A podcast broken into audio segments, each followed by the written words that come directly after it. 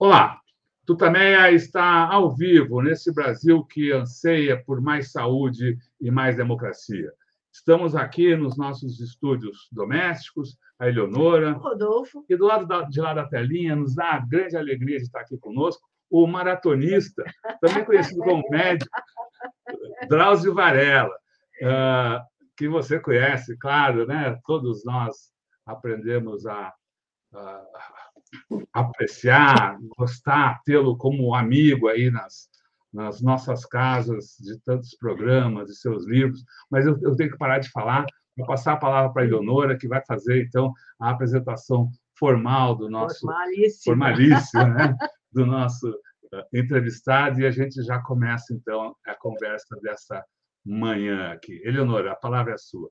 Drauzio Varela, que bom tê-lo aqui nessa manhã do dia 19 de janeiro de 2023, um ano que já começou com tanta coisa acontecendo. Drauzio Varela não precisa de nenhuma apresentação formal nem informal. O Brasil inteiro conhece, médico, oncologista, cientista, escritor, autor de livros importantíssimos. Eu lembro do li o primeiro, Estação Carandiru, acho que foi um marco até para mostrar uma realidade que né, ainda hoje se tenta esconder, tem vários outros né, é, por um fio, o médico doente, o correr, né, maratonista, como disse o Rodolfo. Drauzio, antes de a gente começar a falar de saúde, eu queria que você nos contasse como é que você está vendo a situação do país depois de tudo que aconteceu. Nós estamos no dia 19, já aconteceu um monte de coisa, o Brasil teve aí na à beira de um, de um golpe de Estado, depois de uma posse. O que, que você está achando da situação do país hoje? Olha, era um prazer estar aqui com você e o Rodolfo. O, o país passou por uma crise muito prolongada. Né? É, presidente da República ameaçando o tempo inteiro que daria um golpe, que, que não respeitaria as instituições, não respeitaria, inclusive, as leis do país e isso ele colocou com muita clareza desde o início. Eh, ninguém pode ter duvidado das intenções dele. As pessoas relevavam, diziam, não, ele fala, mas ele não vai fazer. Mas, escuta, você tem um presidente da República falando o que vai fazer, o que te autoriza a achar que isso não aconteceria, não é? Então, a lógica era, era muito evidente. Aí, no final, ele perdeu a eleição, perdeu por pouco, que foi estranho, mas, em compensação, fez um investimento enorme na eleição. Né? Eu acho engraçado essas pessoas do assim chamado mercado, que hoje, que assim que o, que o Lula ganhou a eleição, passaram a exigir regras muito claras de rigidez econômica, etc. E, e antes estava tudo bem, antes estava tudo em ordem, quer dizer, não estava sendo mobilizada uma quantidade enorme de dinheiro com finalidade eleitoreira. Nós damos mil reais para cada taxista, mil reais para cada caminhoneiro, tudo bem, esse gasto exagerado, o teto que foi furado de todas as maneiras, não tinha nenhuma importância para o mercado. E a que preço foi feito esse investimento todo? a que custas sociais uh, foi feito esse investimento, com a quantidade de gente morando nas ruas e, e, e, passando fome, pessoas com dificuldade de se alimentar, que é um, o direito mais básico de qualquer cidadão.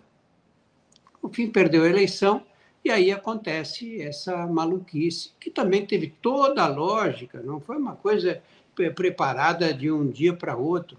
Ao contrário, foi uma coisa, é, foi, foi uma, uma ação orquestrada com, em detalhes até acontecer o que nós todos vimos e que ficamos chocados. Todas as pessoas de bom senso ficaram chocadas com o que aconteceu. É uma, uma, uma coisa tão imprevisível, como é que vão invadir os três símbolos da unidade nacional, Câmara dos Deputados, é, o, o Supremo, a sede do Supremo, e, e no final o, o Palácio do Alvorada. E essa, eu acho que nós tivemos um choque de realidade aí, porque ninguém esperava o que, que isso poderia acontecer. E, por outro lado, temos um choque de oportunidade agora, neste momento, né? de acertar essa situação, de punir os culpados, de não relevar, como nós relevamos o tempo todo, as atitudes do presidente da República. Ele fazia concentrações, pregando o golpe, é, xingando os ministros do Supremo, dizendo que não ia obedecer, e nós fomos aceitando de alguma forma, ou não tivemos vontade suficiente, força suficiente para impedir que isso acontecesse, para deixar, olha, golpe não pode haver. Nós vivemos numa democracia, não temos mais espaço para golpes é, de nenhuma ordem. Eu vejo aí uma chance do país se encaminhar. Você agora, pelo menos, ouve as pessoas falando, os ministros falando, etc., e não fica envergonhado. Né? Você vê o presidente da República falando, você pode não concordar, pode ter mil, mas você não fica envergonhado de ver uma pessoa de tão baixo nível eh, colocando ideias estapafúrdias e absurdas e violentas. Eu vejo com, com otimismo.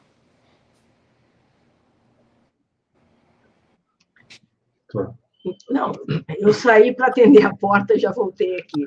É, Drauzio, e, bom, uma das áreas que sofreu mais esse descalabro todo que você descreveu foi justamente a saúde, porque a gente entrou numa pandemia e você, acho que foi um dos maiores críticos da, da condução da pandemia pelo governo federal.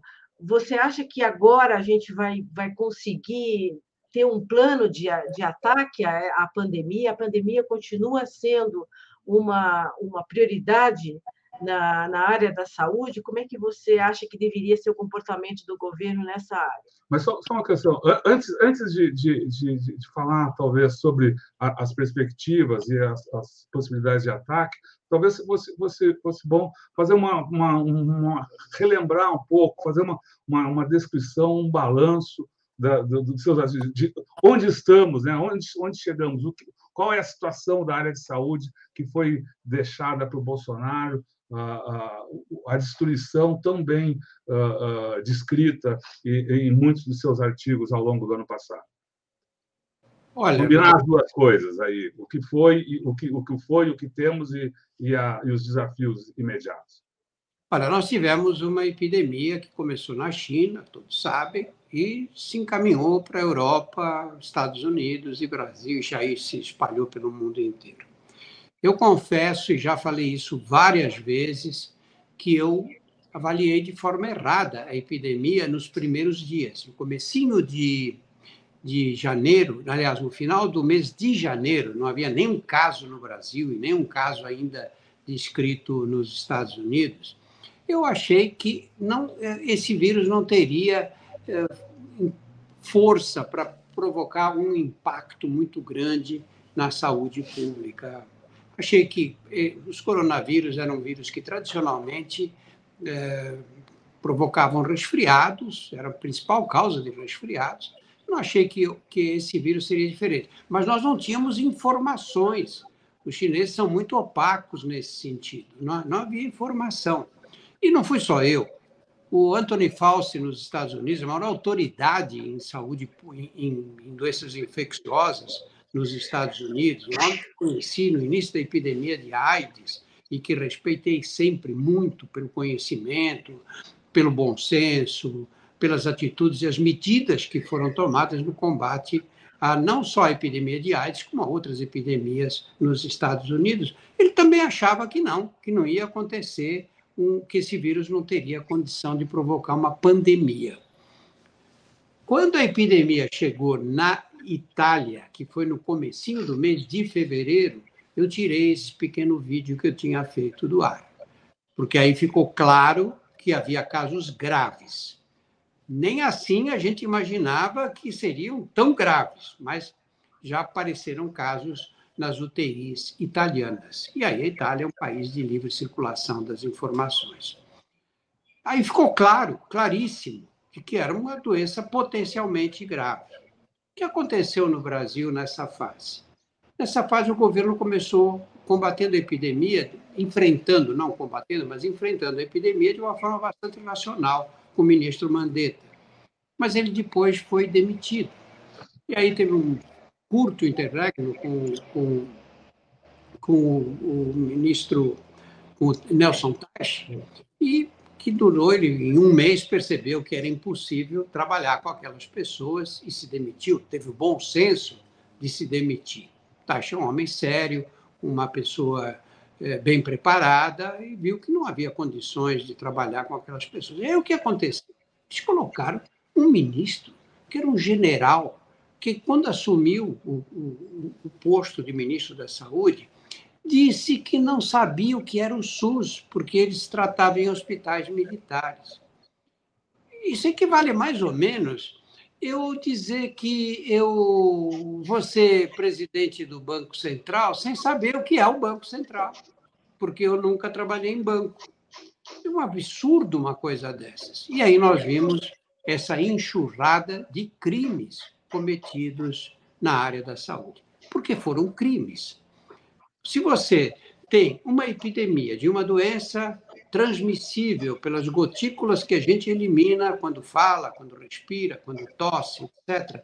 E diz para as pessoas que você não deve usar máscara, que você não precisa usar máscara, que você não deve eh, evitar as aglomerações, ao contrário, você deve promovê-las. É crime. Que palavra a gente usa para isso? É uma medida errônea? Não, é um crime. Depois nós vimos o que aconteceu com as vacinas.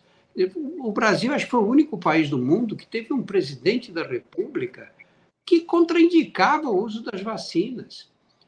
Isso não aconteceu em outro lugar. Nós tivemos uma a pior administração possível da epidemia brasileira. Eu não sei quantas mortes nós teríamos, e certamente teríamos muitas, eh, se não eh, se nós tivéssemos feito tudo direitinho, evitado aglomerações, é, distribuído vacinas rapidamente, colocado as vacinas à disposição da população, eu não sei quantas mortes nós evitaríamos.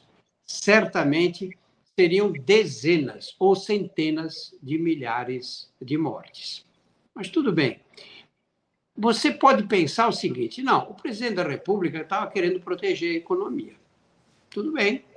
É uma coisa razoável proteger a epidemia, proteger a economia, é claro. Mas se fosse uma pessoa bem intencionada, o que, que ele diria? Olha, os mais moços vão trabalhar, mas evitem aglomerações, usem máscara, tomem todos os cuidados. Os mais velhos ficam em casa porque eles vão correr um risco mais alto. Não seria isso razoável? Mesmo que você partisse do princípio que você que, que as pessoas trabalhando protegeriam a economia, o que não é verdade, o que está demonstrado em vários estudos internacionais, que o que destrói a economia é a epidemia, é a doença que, que destrói, é, que, que compromete a, a economia. Mas ainda que houvesse esse erro de avaliação, qual é o sentido de você dizer, não, ninguém toma vacina, não precisa tomar vacina, pode, pode sair pelas ruas, pode formar aglomerações? Isso aí é promover. Nós tivemos um presidente da República que tomou todas as medidas necessárias para disseminar a epidemia. Não houve medidas protetoras. As medidas foram todas tomadas para espalhar o vírus o máximo possível. E nós pagamos esse preço todo. O que acontece agora? Agora acontece que o Ministério da Saúde eh, foi escolhida como ministro de, da Saúde, a doutora Anísia, que é unanimidade entre os especialistas da área. É uma pessoa do ramo que conhece saúde pública, que tem uma, uma, uma, uma interlocução muito boa com, com o ambiente da saúde, com os profissionais que estão na área, e mais, ela, todos são unânimes também em dizer que ela sabe formar que ela tem essa capacidade de formar equipes. E nós estamos vendo aí as primeiras medidas. A principal delas, a primeira de todas, que foi o conselho de todos os especialistas, foi retomar o Programa Nacional de Imunizações. Nós estamos correndo perigo de surgimento de novas doenças, de doenças que já tinham sido eliminadas, como a poliomielite, por exemplo, e o risco de doenças, das doenças que estavam controladas completamente. Vamos lembrar que nós já tivemos mais de 90% de proteção eh, vacinal, e agora estamos com esses índices baixíssimos de algumas doenças, 40%, 50% de proteção só.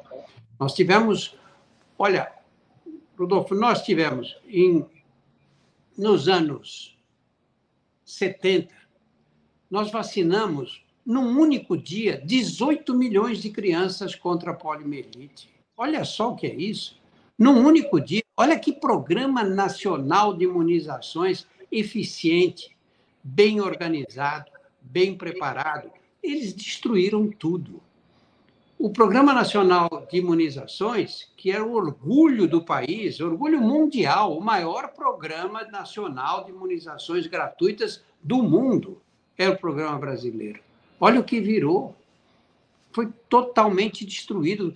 Tiraram técnicos da melhor qualidade, gente super preparada, experiente, colocaram no lugar muitos militares e outros não militares, mas que tinham em comum uma característica que era a característica da incompetência, sabe, de não ter preparo para exercer esse tipo de função. Olha que crime é esse. Você pegar uma coisa estruturada, fundamental para a saúde da população, fundamental para a saúde das crianças, e você destruir, você desorganizar uh, completamente. Então, essa é a perspectiva, as, perspectivas, as perspectivas neste momento eu acho muito boas. Agora nós temos gente séria. Vai dar trabalho, vai demorar um pouco, mas eu acho que a gente tem um caminho pela frente. Vai dar trabalho, vai demorar um pouco. A gente observa uh, que a, a, a, ministra tem, como o senhor disse, tom, tomado medidas uh, uh, importantíssimas aí, anunciado não só no, no, sentido de ação do ministério, mas também de eliminar uh, portarias e, e outras determinações tomadas uh, ao longo do governo Bolsonaro que prejudicam a área da saúde. Mas uh, eu pergunto, não falta talvez uma, um, um anúncio mais espetacular ou uma grande chamada à população para que haja seja reconhecida essa necessidade de mobilização pela saúde? E como isso poderia ser feito, se é que isso deveria ser feito na sua avaliação? Olha, vamos pensar juntos aqui. Nós. É, quais eram os problemas de saúde do Brasil quando o SUS foi, é, foi organizado? O SUS é de 1988, não é? é um, que foi uma revolução. Eu, às vezes, falo para os mais jovens e digo: olha, a minha geração experimentou, viveu uma revolução na saúde pública que vocês não vão viver, nada comparável ao que nós vivemos. O SUS, ninguém tinha direito a nada no Brasil. Nós tínhamos o que nós tivemos a partir dos anos 50, 60, foi que aqueles que tinham carteira assinada, portanto tinham direito ao antigo INPS, passaram a ter assistência médica. Quem não tinha direito ao INPS estava aí, não é, dependia da caridade pública, das santas casas de misericórdia, das, dos pequenos postos de saúde que as prefeituras eh, montavam no interior, e acabou. Eu cheguei a ver no prontuário dos doentes, doentes escrito indigente, carimbado indigente. O indigente é aquele que não tinha carteira assinada e não tinha direito a nada, e que era a maioria do país. Por exemplo, todos os que trabalhavam na agricultura e num Brasil que era um país basicamente agrícola naquele tempo, né? ou, ou, ou fundamentalmente agrícola. De repente aparecem uns, uns doidos, uns sonhadores que dizem não, nós vamos fazer criar um sistema de saúde único no país.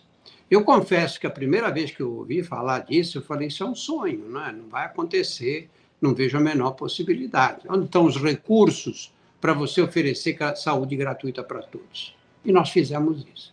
O pessoal diz, ah, mas ninguém disse de onde vinham os recursos. Claro que não disseram, não existiam esses recursos. Foi a criação do SUS que trouxe os recursos para a operacionalização do sistema único. Mas como era a realidade do país naquele tempo? Quais eram as doenças? Você tinha pegava uma pneumonia, você ia para o SUS e o SUS te tratava ali, podia pedir precisar de uma internação e depois disso você recebia alta, voltava para sua casa. Era assim. A população era mais jovem. Vamos lembrar que aí nos anos 70 até anos 80 aparecia no jornal sexagenário atropelado na Avenida Paulista. Não é? Ninguém vivia 60 anos, ninguém, claro que alguns viviam, mas era um número muito pequeno, muito pouco significativo. O que aconteceu com a expectativa de vida no Brasil? O Brasil passou a ter a viver mais e passou a viver mais, envelhecer é a faixa da população que mais cresce, é aquela que está acima de 60 anos hoje, nós começamos a envelhecer e a envelhecer mal. Os brasileiros envelhecem com obesidade, com, com hipertensão arterial. Aos 60 anos, mais da metade da população tem hipertensão arterial, mulheres e homens. Eh, diabetes, o número aumenta de casos de diabetes, todos, todos, todas as estatísticas, todos os levantamentos do PNAD nós temos uma, uma, uma, epidemia de obesidade no Brasil. E a obesidade é um pacote que vem junto com muitos outros problemas de saúde. Mudou. Agora as doenças, temos doenças agudas, é claro, mas as doenças crônicas são fundamentais. E nós não nos livramos de algumas endemias rurais ainda do passado. O caso da doença de Chagas, por exemplo, nós temos aí entre 4 e 5 milhões de, de pessoas com doenças de Chagas. Nós não nos livramos da dengue, nós não nos livramos da, da, do chikungunya, de doenças que, de, de doenças que, que, que são características de países pobres. Por, e aí, por outro lado, temos as doenças crônicas. Na doença crônica, qual é o objetivo do tratamento? Não é mais aquele do antigo SUS. O objetivo, as doenças crônicas não têm cura. O objetivo do tratamento qual é? O objetivo do tratamento é o controle. Você pega uma pessoa com pressão alta, você vai ter que controlar a pressão. E controlar a pressão não basta prescrever um medicamento, falar, toma isso aqui que acerta a pressão. Não, você tem que acompanhar. Primeiro, porque os medicamentos não funcionam da mesma forma para todos. Segundo, porque as pessoas param de tratar a pressão está boa, ele fala, ah, eu não vou ficar tomando remédio pela vida inteira. E para, e deixa de controlar. Então, agora, a assistência médica é uma coisa mais complexa. Nas doenças crônicas, que são a principal demanda, é, a, são as principais demandas do SUS hoje, nas doenças crônicas, é, por que, que as pessoas ficam doentes cronicamente? Se você pegar 100 pessoas que têm diabetes, ou pressão alta, ou doenças reumatológicas, enfim, por que, que elas ficam doentes?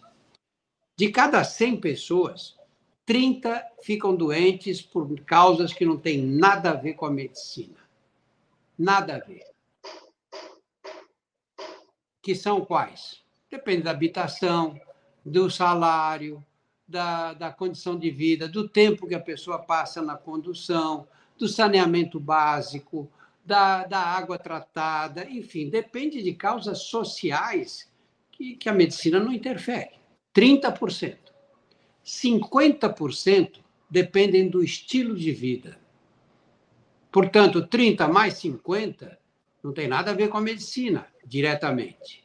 50% depende do quê? Se a pessoa fuma, se bebe, se é sedentária, se, enfim, o estilo de vida que ela tem. E 20% vão depender dos cuidados médicos. Então, o impacto da ação médica é um impacto bem menor, só 20%.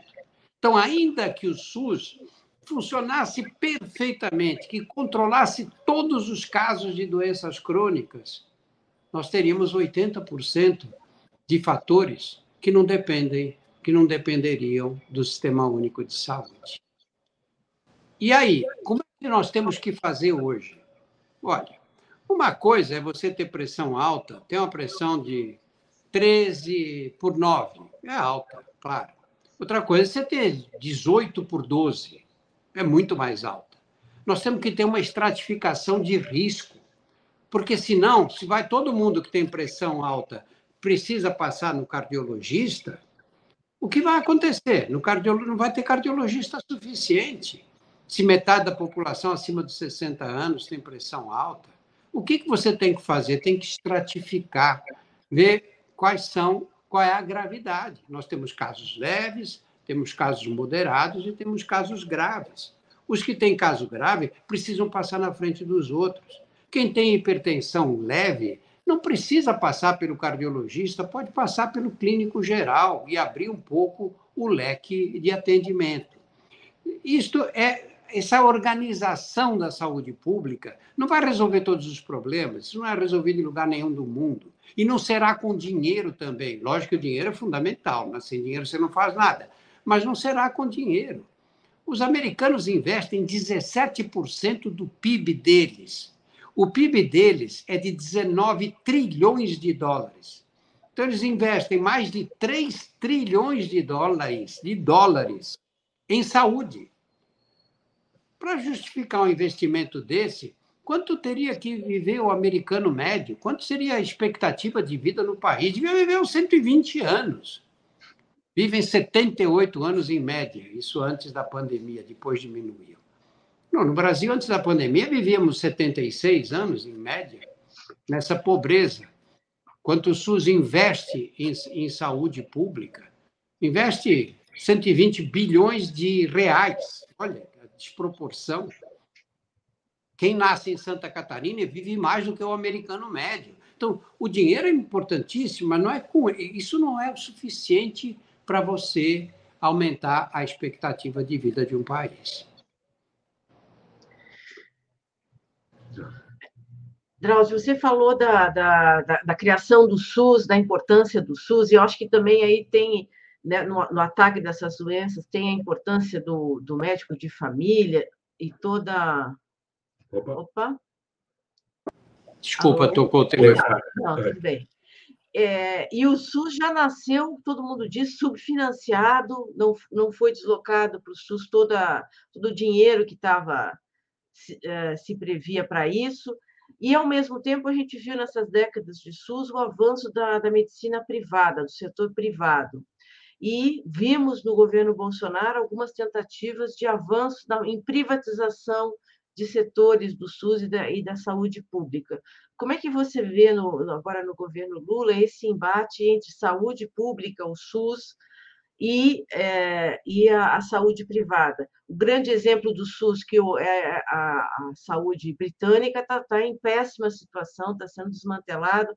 A gente corre o risco também de ter o SUS é, é, prejudicado, é, ou você acredita que o SUS poderá se ampliar, até, até se ampliar no governo Lula?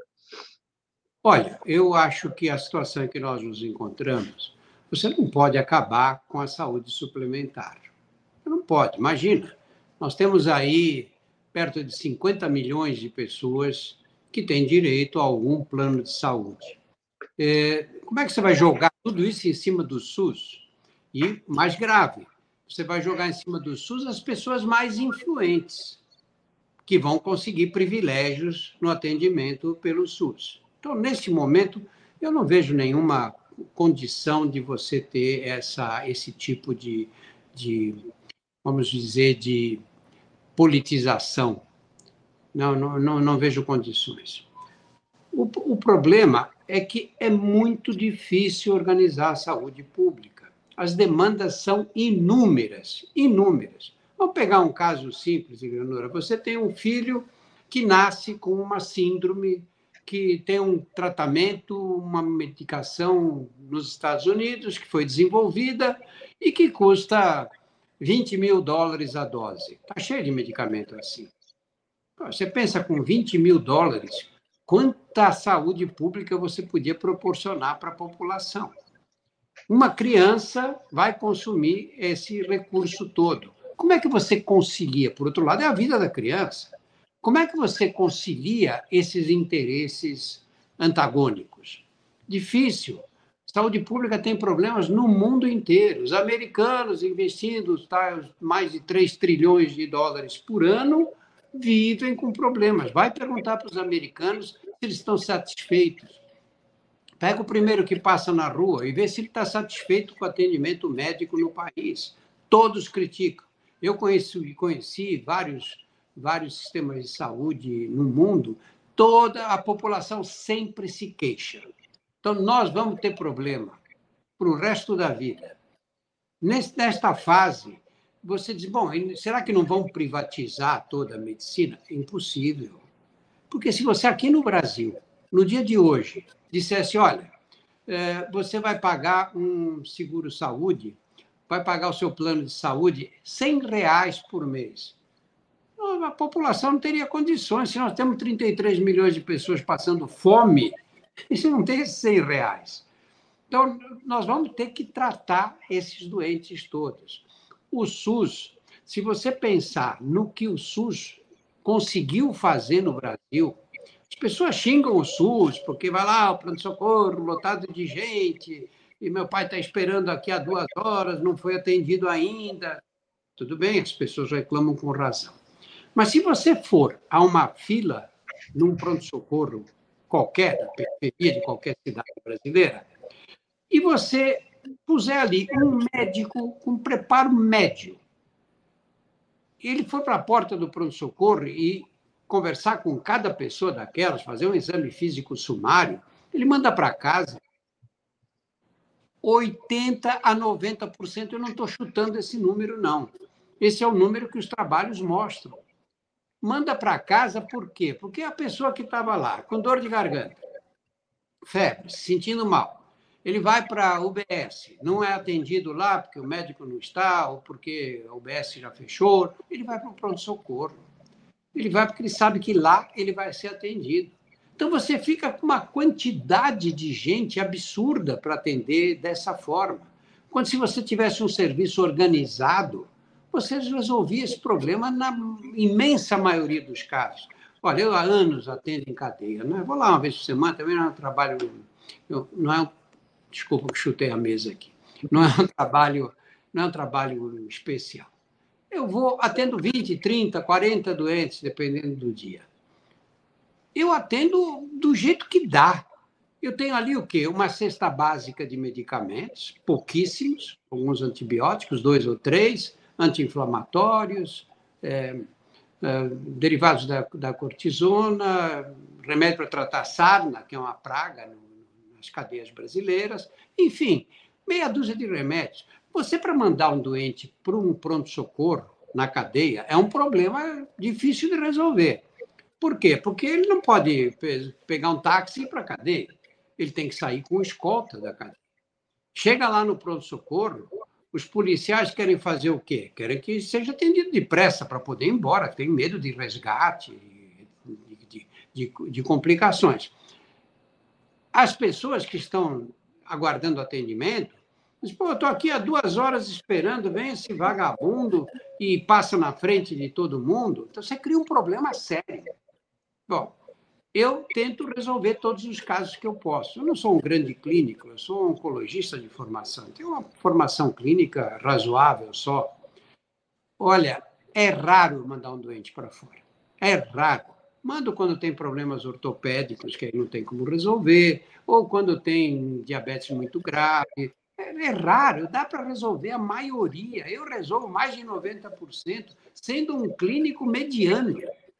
Então, você imagina que você pode fazer isso, pode conseguir esse tipo de atendimento, porque nós temos o maior programa de saúde pública do mundo, que é o Estratégia Saúde da Família, que são cinco ou seis agentes de saúde. Brasileiro nenhum conhece esse programa, cinco ou seis agentes em geral, que atendem as pessoas de casa em casa, são pessoas que moram na comunidade e vão de casa em casa vendo quais são os problemas. Uma, a equipe tem aí cinco ou seis agentes, ganham salário mínimo tem uma, uma auxiliar de enfermagem, uma enfermeira e um médico. Programa baratíssimo. Esse programa no Brasil hoje atende 160 milhões de pessoas. Nós não precisamos que atenda os 210 milhões. Por quê? Porque eu não preciso. Você também não precisa. Você tem outros recursos. Tem um médico particular, vai ter um plano de saúde. Não precisa. Quer dizer, nós temos condição dessa capilaridade atingir a população brasileira toda. Então, nós, eh, o, o, o país não precisa criar nada. O que dói para a gente é que o SUS tem tudo, tudo o que precisa. Tem o programa Estratégia de Saúde da Família, que tem que ser a entrada no sistema. Não pode entrar de tudo quanto é jeito. Um vai para o pronto-socorro, outro vai direto na porta do hospital, outro. Assim você não consegue organizar. Nós temos essa capilaridade. Nós temos hospitais pelo país inteiro.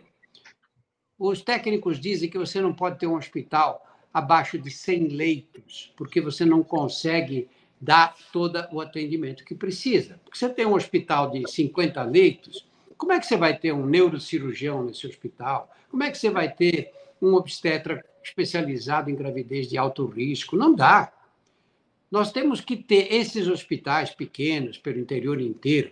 80% dos hospitais brasileiros têm menos de 100 leitos. E 60% têm menos de 50 leitos. Eles têm que ser transformados em unidades de atendimento, não em hospitais.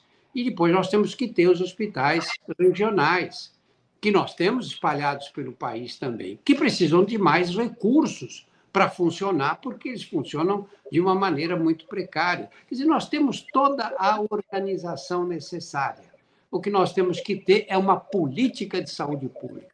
E para encerrar, por que, que nós não temos a política de saúde pública? Antes da pandemia, portanto, antes desse governo atual, eu fiz um levantamento de quantos ministros da saúde nós tínhamos nos últimos 10 anos, de 2008 a 2018 nós tivemos 10 ministros da saúde. Desculpa, 13 ministros da saúde. A média de permanência no cargo era de 10, de 10, 10 meses. O que, que você organiza em 10 meses? E por quê? Quem eram essas pessoas? Eram políticos, escolhidos pra, pelos acertos uh, com, com o parlamento. Não eram. Fica 10 meses, sai, entra um sanitarista de alto nível. Que é muitas vezes um, um ladrão desonesto interessado em enriquecer. Você falou dos médicos, queria que você comentasse aí o papel dos médicos nesse processo de reconstrução uh, uh, da saúde no Brasil. Uh, é possível engajá-los? Lembro que há, uma boa parte dos médicos ao longo da pandemia acabou aderindo à, àquela descalabro. Lembro até de um pronunciamento seu no, no, no ano passado, em que você falou que pela primeira vez se via tendo vergonha da classe média e, e perguntava indignado, né, como é que os médicos podem fechar os olhos diante dessa, dessa barbárie? é, é possível, é necessário, há caminhos para trazer o engajamento, como abrir os olhos dos médicos para a barbárie que houve e para, e as necessidades de um Brasil que busca se renovar, se reconstruir. Olha, o, os médicos estão entre as pessoas mais generosas que eu conheci na vida. As pessoas mais generosas que eu conheci eram médicos, na sua grande maioria. Você tem médicos trabalhando em condições muito precárias, dando atendimento para populações vulneráveis e, e, e, tentando fazer o melhor possível. É, isso tem que ser reconhecido, porque é verdadeiro. É verdadeiro. Ganhando mal, trabalhando em condições difíceis, sem acesso a equipamentos, sem acesso aos medicamentos mínimos necessários. E você tem uma parte da classe médica que é o contrário disso. Uma parte da classe médica que não está interessada na população brasileira. estão interessados nos seus interesses pessoais. Isso, infelizmente, é uma realidade. Eu não acho que seja a maioria.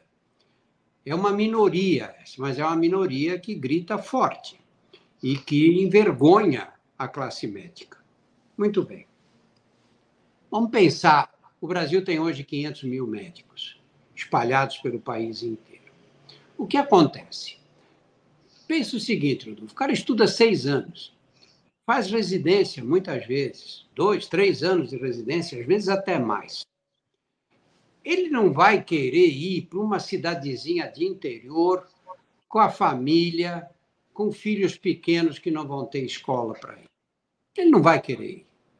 Não vai querer e eu também não quereria ir. Eu tenho, tudo bem, eu posso me sacrificar, mas não tenho o direito de sacrificar meus filhos, minha família, num, numa situação como essa. Nós temos que criar formas mais criativas mesmo de atendimento médico e de, e de, e de ação da, dos médicos. Nós tivemos o, o, o programa dos médicos cubanos. Eu circulo muito pelo país e, e vou a lugares muito pequenos para fazer essas séries de televisão que eu faço. Lugares perdidos aí no meio da, da, da Amazônia ou no interiorzão do Nordeste e na periferia das cidades mesmo. Quando nós tivemos o programa dos, dos médicos cubanos, eu nunca fui a um lugar que alguém falasse mal deles. Ao contrário, a população era muito agradecida. O que a maioria dizia, o que quase todos diziam, era graças a Deus que nós temos esse médico ou essa médica que está ajudando muito a gente. Esses médicos, o, pessoal dizia, ah, eles são mal formados. Não é verdade. Não é verdade. Eles eram muito bem formados, tinham residência na maioria dos casos e faziam um trabalho muito decente. Nós acabamos com esse programa por razões puramente políticas. E colocamos o que no lugar? Zero. Nós não colocamos nada no lugar. Isso foi uma grande maldade feita com a população brasileira, não com, com os médicos cubanos. Eles se arranjaram de outra maneira, não sei qual, mas com a população brasileira. Na verdade, o que nós precisamos? Pensa na situação atual. Hoje, a maioria das faculdades são faculdades privadas. Você, o custo médio dessas faculdades é ao redor de 8 a 10 mil reais por mês. 12 prestações é, mensais. Bom, quem é que pode pagar por um filho ou por uma filha uma, uma, uma quantia dessas? Classe média alta. Aí você tem uma filha que você paga a faculdade para ela, ela se forma, faz residência, e você quer que ela vá atender em, no interiorzão, no sertão do Ceará, ou numa beira de rio, uma beirada de rio é, no Amazonas. Ela vai para lá, uma mocinha que se formou. É difícil, é difícil especialmente se ela for bem formada, ela vai querer ficar num grande centro, onde ela vai poder fazer uma medicina de boa qualidade, vai ter um salário, uma recompensa que, que, que vale a pena, não é?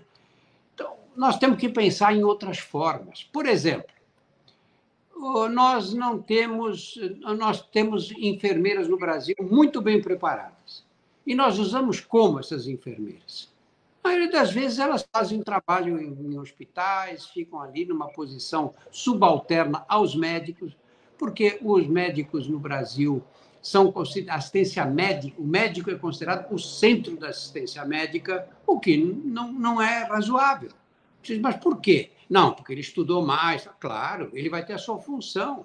Mas, por exemplo, nós somos péssimos para controlar a pressão arterial dos doentes. Péssimos. Eu mesmo sou ruim. Ah, nós somos péssimos para falar a glicemia dos doentes. Por quê? Porque nem, nem cabe para a gente fazer esse tipo de controle. Nós temos que estar estudando outras coisas. As enfermeiras são ótimas, elas são muito mais atenciosas, elas podem fazer esse trabalho muito melhor do que nós. Os farmacêuticos, nós colocamos esses meninos, essas meninas nas farmácias aí, obrigatoriamente, no período de expediente, para quê? para controlar o receituário, se a receita é azul, se é amarela, se estão sendo, eles fazem faculdade. Eles têm que ser usados de outra, de outra forma, eles podem ter outras funções, eles podem fazer esses controles melhor do que qualquer um de nós. Então, na verdade, gente, nós temos que pensar formas mais criativas. Quando se diz em cidades muito pequenas, em pequenas povoações, a enfermeira pode resolver os problemas. E aí entra o quê? Aí entra a medicina, que o Conselho Federal de Medicina era contrário à telemedicina. Aí entra a telemedicina. Eu vejo na cadeia, se eu tivesse o direito de usar a telemedicina, minha vida seria muito mais fácil. Eu podia resolver problemas dermatológicos encaminhando a fotografia. Por que, que eu não posso? Porque eu não posso usar o celular. Eu não posso usar o celular. Os presos podem, acham um jeito, né? Mas é assim. Né? Nós temos que pensar a assistência médica de como ela pode se tornar mais eficiente da melhor forma possível. E isso vai impor soluções que são heterodoxas. Legal, Drauzio. Eu comecei esse programa o apresentando como maratonista. Queria uh, uh, trazer isso também para a nossa conversa e, e, já adiantar, aqui a e eu, a gente vem debatendo aqui, estamos pensando em, em lançar um programa aí sobre qualidade de vida, atividade física. Desde já, fica o convite para uma, uma, uma entrevista grande a respeito da, da mundo da corrida, mas uh, agora queria que você comentasse a sua uh, uh, como foi essa entrada no mundo da corrida, a importância da corrida para a sua vida, a importância do exercício físico, da atividade física para a vida das pessoas. Olha, eu, quando fiz, quando estava aí com uns 45 anos, mais ou menos, eu comecei a correr de vez em quando.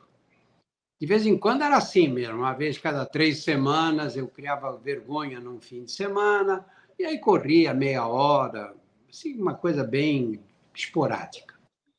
Quando eu fiz 50 anos, eu. 50 anos é uma, assim, uma tem umas datas que são cruciais. Não é? Eu disse, eu preciso fazer exercício. Não, da agora, de agora em diante eu vou começar a ter problemas de saúde, vou envelhecer cada vez mais depressa e eu tenho que fazer isso. E aí decidi correr uma maratona. E me preparei, levei um ano quase, menos de um ano, mas levei um, me preparando para correr e corri a primeira maratona. Aí quando eu terminei de correr aquela maratona, eu me senti tão bem, sabe? Eu me senti tão feliz, porque você conhece isso, né, Rodolfo? Maratona, você quando termina, você está numa paz celestial, né? Até um barato meio de droga, assim, né? Você fica numa tranquilidade. E eu, eu disse, pô, eu tenho esse barato aqui correndo, sem usar droga nenhuma, não é para desprezar. E me convenci que atividade física é absolutamente fundamental. Fala isso agora, você diz, ah, descobriu a América, né? Mas eu estou falando de 1993, de mais de 30, de 30 anos atrás. Naquela época, ninguém corria. A primeira maratona que eu corri, que foi na cidade de Nova York, eh, teve 9 mil participantes. Você se inscrevia, ia lá e corria. Hoje tem 200 mil eles selecionam 40 mil para correr, mudou completamente. Eu, quando corri em São Paulo, as pessoas, o pessoal na rua dizia: Ei, tá louco? Onde você vai? Tá fugindo de quem? Porque não era comum. Hoje você vê nas cidades brasileiras todas aí gente correndo, gente fazendo exercício. Eu estou convencido de que para você ter boa qualidade de vida, você tem que ter atividade física. Não precisa correr maratona, claro que não. Não precisa correr, nem, nem precisa correr, na verdade. Mas você tem que andar, você tem que ter movimento. O corpo humano é uma máquina que se aperfeiçoa com o movimento e se deteriora sem ele. Não é que o exercício faça bem, a vida sedentária é que faz muito mal. Isso é um dado. Você pega as pessoas que envelhecem bem, são pessoas que se movimentam, são pessoas ativas. Aí você diz, não, o meu tio estava gordo, bebia, fumava, viveu até os oitenta e tantos anos. É, viveu, mas em que condições ele viveu? Ele subia uma escada tranquilo, sem pôr a língua de fora. Ele, ele tinha ele tinha disposição para o trabalho, para as coisas dele. E pode ser que até tenha tido, mas ele é exceção. A maioria não consegue viver assim.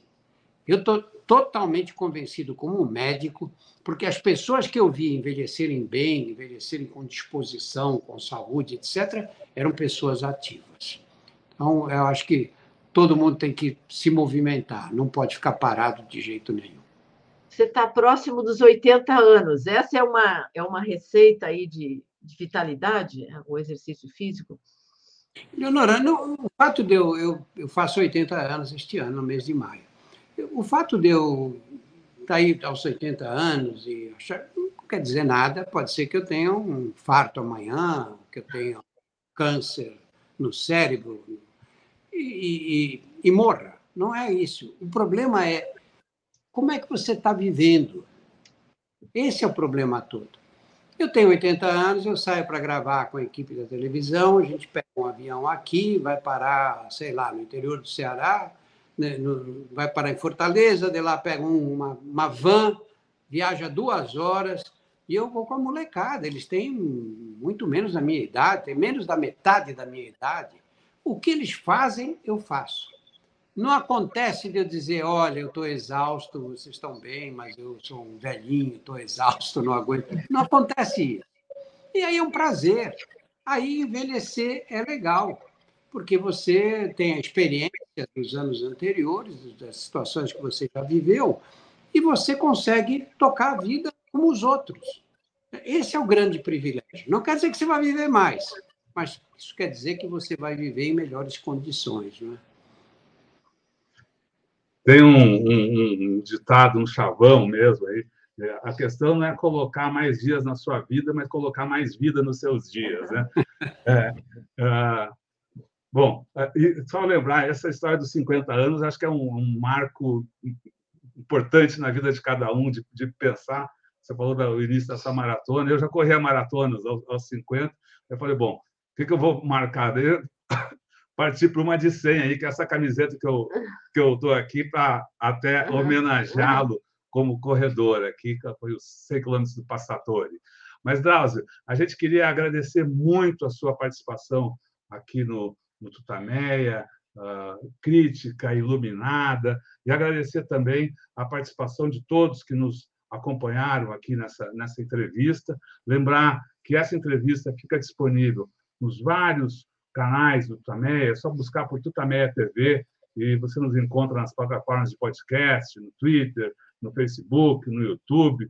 No YouTube, não deixe de se inscrever no nosso canal, clicar na sinetinha para receber aviso de novos vídeos. Visite também o site Tutameia, o endereço é tutameia.jor.br. E agora, renovando já, já deixando uh, na mesa o convite uh, uh, para o Drauzio, se a gente efetivamente montar esse programa de, dedicado ao esporte, à qualidade de vida, a gente, antes do tchauzinho, do bom dia, devolve a palavra para o nosso querido entrevistado, para que dessa vez, sem perguntas, faça a sua fala, mande sua mensagem para o povo que está aqui com a gente e que segue conosco pela internet afora. Grande abraço, Drauzio, muito obrigado, a palavra é sua. Eu que agradeço e queria deixar como mensagem que você que o corpo humano é uma máquina que foi desenhada para o movimento. Se você deixa ele parado, você vai pagar um preço alto por essa comodidade, ficar no sofá. Nós temos que você tem que usar o corpo. O corpo tem que se movimentar. As articulações foram feitas para sofrer compressão e descompressão, assim que elas mantêm a vitalidade. Como uma porta foi feita para ser aberta e fechada. Você deixa essa porta fechada há muito tempo, ela range, ela começa a ter problemas. E nós somos assim. A atividade física, como qualquer o corpo humano, como qualquer máquina preparada para o movimento, tem que se movimentar. Deixa o carro parado na garagem, vai acontecer o que com ele? A diferença é que o corpo, as outras máquinas preparadas para o movimento se desgastam à medida que o movimento acontece.